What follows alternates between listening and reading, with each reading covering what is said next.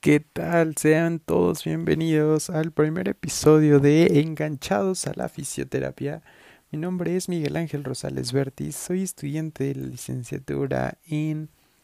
Terapia Física y Rehabilitación. Y bien, el día de hoy vamos a, comenzar eh, pues diciéndoles cuál es el objetivo de este podcast, ¿no? Pues es compartir información información verídica para todos aquellos estudiantes o personal de la salud que pues muy difícilmente podemos eh, tener tiempo de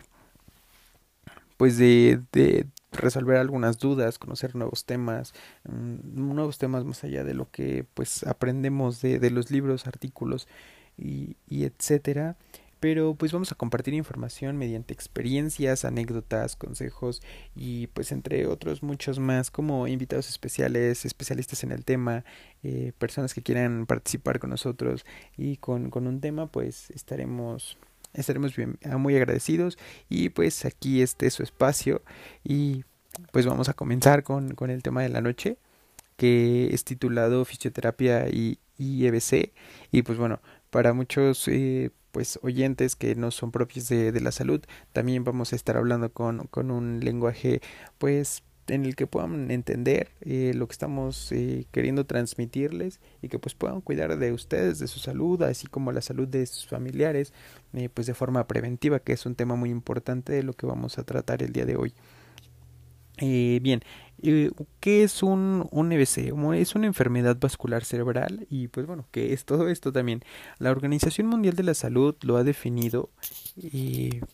tradicionalmente como un síndrome clínico caracterizado por el rápido desarrollo de signos y síntomas eh, correspondientes usualmente a una afección neurológica y que persiste por más de 24 horas sin otra causa aparente más que la de origen vascular. Eh,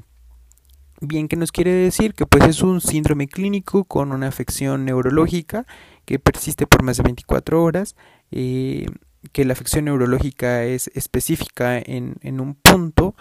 eh, del cerebro y que no hay otra causa más que pues el sistema circulatorio. Eh, para esto pues tenemos signos y síntomas que nos pueden ayudar a diferenciar eh, en un diagnóstico. Eh, bien, en este caso los fisioterapeutas no somos los encargados de emitir un diagnóstico de esta magnitud, pero sí somos capaces de referirlos con, con el área multidisciplinaria o interdisciplinaria que corresponda pues para que sea un, un tratamiento oportuno y estos signos y síntomas se dividen en musculares, visuales, eh, sensitivos y pues también otros que podemos tener por ahí en cuenta de todo el cuerpo en general. Musculares podemos encontrar la dificultad para caminar, inestabilidad o equilibrio, músculos rígidos, eh, parálisis en los músculos, también músculos débiles, parálisis del lado de un cuerpo, eh, del lado de, de un solo lado del cuerpo más bien, problemas para la coordinación y reflejos osteotendinosos alterados. También para signos y síntomas visuales es la pérdida completa de la visión de forma temporal este, o de forma repentina, eh, visión borrosa, visión doble, eh, eh, hay que tener cuidado con eso, del habla, son pues dificultades para hablar, para articular palabras, para entender palabras o la pérdida del habla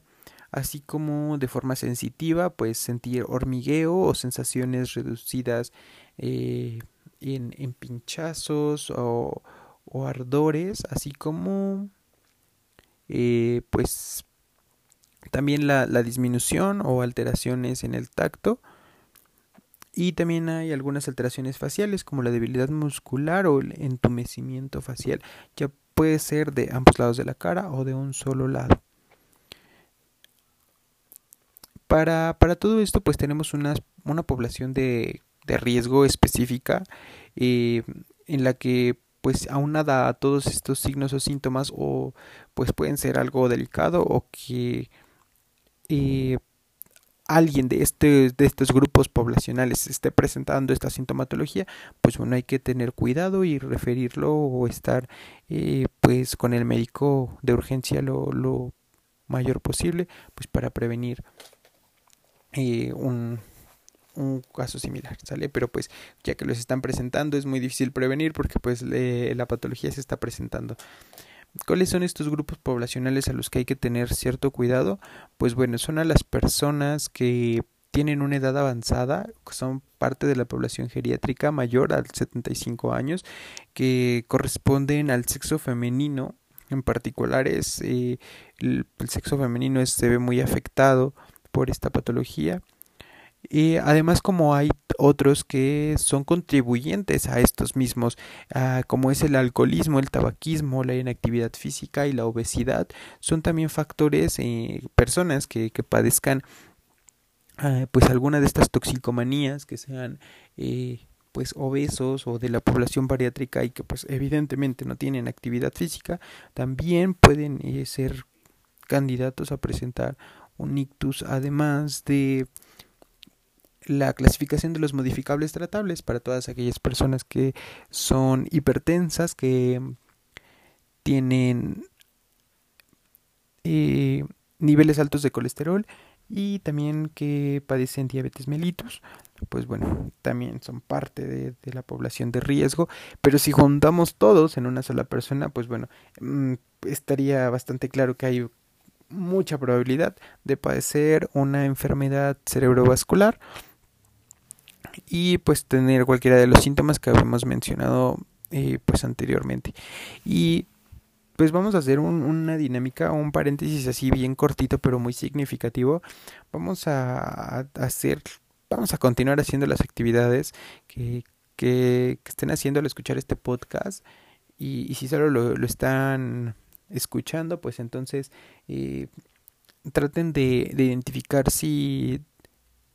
por alguna de las razones o de los factores de riesgo ustedes se encuentran dentro de, de estos mismos, ya sea pues por la edad, por, por el sexo, por este que sean alcohólicos, que sean dependientes del tabaco, que no tengan actividad física, que sean obesos, que tengan hipertensión, diabetes o que tengan índices de colesterol muy alto, pues hacer una pequeña reflexión en el hecho de que pues al final eres candidato a poder padecerlo y que en tus manos está el hecho de cambiarlo y haciendo pues actividades pues muy sencillas, yo sé que difíciles pero muy sencillas, pero que pues te pueden salvar la vida y pues arreglar la vida también porque pues sí sí está pues un poco crítico, además de que pues ahora ya conoces si, si eres una persona que no estás dentro del área de la salud, pero nos estás escuchando, pues bueno, ya conoces el, grupo poblacional o grupos poblacionales eh, pues más afectados. Entonces si en casa conocidos amigos personas que de verdad estimas mm, pues están dentro de pues invítalos a que tengan cambios eh, en sus hábitos diarios y pues que al final es, es por su bien. Y hay que recordar también eh, dentro de, esta fase que es la prevención, vamos a entrar a esta, a esta fase, que pues el fisioterapeuta no solamente se va a encargar de pues de prevenir lesiones o de reincorporar a personas después de una lesión, sino también de prevenir este tipo de patologías, eh, pues ya que día a día se están viendo de una forma más pues mm, ¿cómo llamarle? Pues más constante dentro de la clínica médica, la clínica fisioterapéutica y de todas las áreas de, de la salud. Ya que si revisamos una incidencia de México del año 2018, pues nos estamos dando cuenta que pues sí hay algo de qué preocuparnos, ya que este por cada 118 personas eh, no, perdón, cada 118 personas de cada 100 mil eh, al año pues presenta una enfermedad cerebrovascular y, y, esta pues se presenta mayormente en adultos y es también se considera la quinta causa de muerte de acuerdo al Instituto Nacional de Neurología y Neurocirugía Manuel Velasco Suárez de la Secretaría de Salud. Esto fue emitido por el gobierno del estado de Puebla en el 2018 en el que también nos habla acerca de un aumento hasta del 20% en los casos de de enfermedad cerebrovascular para el año 2020 haciendo una proyección. Entonces eso es un dato pues muy importante porque eso es el año anterior. Aún bueno a, a, eso hay que aunarle que tenemos un año en confinamiento en el que muchas personas han tenido que cambiar su rutina y no para bien, que han aumentado de peso, que han disminuido su actividad física y que están presentando ahora pues más, más patologías eh, pues precisamente por esta inactividad, por esta mala alimentación y pues bueno, estamos en un momento de crisis no solamente económica, emocional, sino también pues ya de la salud este, y bueno, particularmente de la salud, que es por la que la razón que estamos en confinamiento, entonces pues es una invitación abierta a todas las personas que nos están escuchando, pues a que prevengan, se cuiden y que el día de mañana no, no estén en el consultorio de alguno de nosotros fisioterapeutas eh, o que, nos estén escuchando o médicos o, conocidos que, que tengan eh, en el área de enfermería que pues estemos ahí en, un, en una cama que nos estén cuidando pues precisamente por, por esta razón. Ahora eh, vamos a pasar con otro tema importante que es pues cuando ya pasó todo esto, ¿no? Cuando ya no pude prevenirlo y cuando pues ya pasó. Ya el paciente tiene por ahí su, su afección, su, su enfermedad. ¿Qué es lo que voy a hacer? Pues principalmente, ya que lo tenga de frente, eh, pues vamos a comenzar con algo bien importante que es la historia clínica y esta historia clínica nos va a servir nos va a dar puntos claves muy importantes para poder redactar nuestros objetivos y plantear nuestros objetivos con, cada paciente, qué es lo que queremos lograr, a dónde vamos a llegar trabajando en conjunto con, el paciente y otras áreas multidisciplinarias. Y, pues para todo esto, uh, además de de todos los, los beneficios que nos puede brindar, ya que nos va a orientar a dónde queremos ir, qué queremos lograr, cómo lo vamos a lograr y para qué lo vamos a lograr. Y, y, la readaptación a la vida diaria, pues es tener objetivos reales y alcanzables. También no, de acuerdo al tipo de lesión, no, no, voy a llegar y voy a querer decir que pues mi paciente va a volar de aquí a mañana, no, porque pues probablemente pues ni siquiera sea posible. Pero sí el hecho que sea posible es que puede ser independiente o lo mayormente independiente posible o incluso más de lo que era antes. Eso sí es posible porque pues estamos en un país en el que estamos acostumbrados a que la ama de casa o sea la esposa o, o la mamá es la que nos, nos realiza todas las actividades mm, y, y, pues no hago nada, ¿no? Y pues después de la enfermedad pues sí lo, lo tenemos que dejar lo más independiente posible, que sea capaz de de, cocinarse algo muy básico, de prepararse algo muy básico, pero pues eso lo estaremos abordando también desde el punto de vista de la terapia ocupacional un área multidisciplinaria con la que trabajamos mucho los fisioterapeutas. Y pues bueno, eh, en este apartado de, de qué es lo que voy a hacer, pues es eso, tener objetivos claros, objetivos precisos, eh, precis, precisos y alcanzables en los que nuestro paciente se pueda desarrollar de forma pues autónoma y, y pues en ello estaremos hablando pues de, de mucho trabajo mucho trabajo en equipo pero pues en este podcast no, no abarcaremos todo, solamente algunos puntos más importantes y específicos. Eh, de acuerdo al tipo de, de, lesión vamos a tener pues diferentes presentaciones de, de esta patología. Eh, los tipos de accidente cerebrovascular son eh, de tipo isquémico y de tipo hemorrágico. El tipo isquémico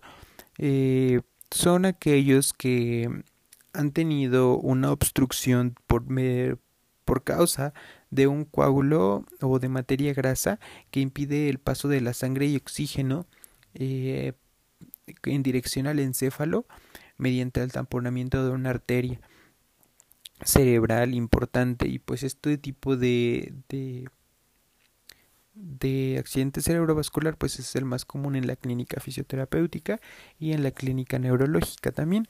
Además como el hemorrágico eh, que, les mencionaba anteriormente pues este es el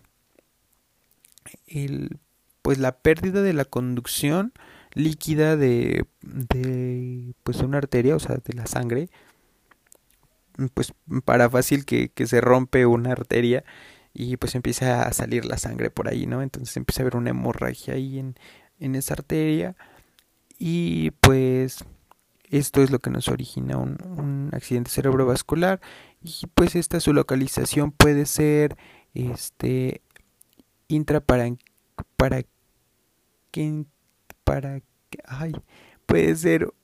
intraparenquimosa parenquimatosa lo siento lo siento. Tengo por ahí un un problema para pronunciar palabras eh, muy muy complejas del área médica y subaracnoidea. Y pues esto este tipo de, de lesiones eh, a nivel pues arterial pues es el más peligroso en los ictus. Además que antes de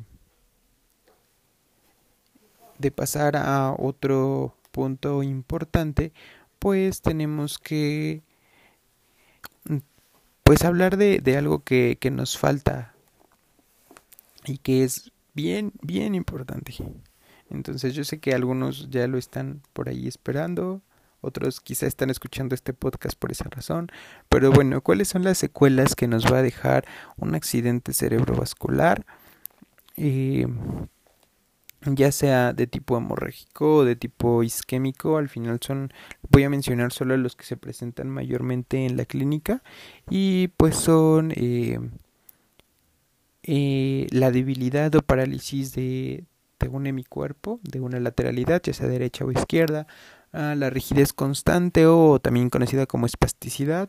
la falta de sensación o el aumento de la sensación, eh, la de, del lado pues que no está moviendo por constante rigidez o por disminución de la fuerza, así como afecciones para, para entender o estructurar palabras. Y pues estas son las, las afecciones más comunes que podemos encontrar dentro del día a día trabajando con personas con, con un evento vascular cerebral. Y pues tristemente estamos llegando con, con este apartado al fin de nuestro primer episodio de podcast aquí en Enganchados a la Fisioterapia. Y pues me dio mucho gusto poder platicar con ustedes, poder platicarles eh, de manera rápida, eh, pues cómo funciona o qué, qué es lo que pasa con, con un con una persona con enfermedad cerebrovascular. También algo antes de terminar, algo muy claro que tenemos que tener al momento de establecer un, tratamiento eh, es el tipo de lesión y el tiempo del que, el que ha transcurrido desde que ocurrió la lesión, ya que pues eh, tenemos secuelas transitorias y secuelas reales, entonces tenemos que esperar aproximadamente un año para poder determinar el tipo de pues de, secuelas que, que, vamos a tener y pues en realidad el pronóstico que vamos a tener para nuestro paciente. Pero pues ya para poder hablar del por qué tanto tiempo tenemos que esperar pues entonces tendríamos que entender también la fisiología de, de la inflamación la fisiología de la fisiopatología de la enfermedad además como pues muchos otros cuadros clínicos que hay que tener en cuenta. Y pues estaría muy padre que en otros episodios eh, pudiéramos hablar con algún experto que nos pudiera pues hablar acerca de, de estos temas, dejar mm, el conocimiento mejor asentado para todas las personas eh, que nos escuchan del área de la salud y pues también eh, pues para todas aquellas personas que no son del área de la salud pero nos escucharon en este estaría muy bien hacer una segunda parte pero por esta esta ocasión es todo, me dio muchísimo gusto saludarlos y nos estaremos viendo más adelante aquí en Enganchados a la Fisioterapia. Hasta pronto.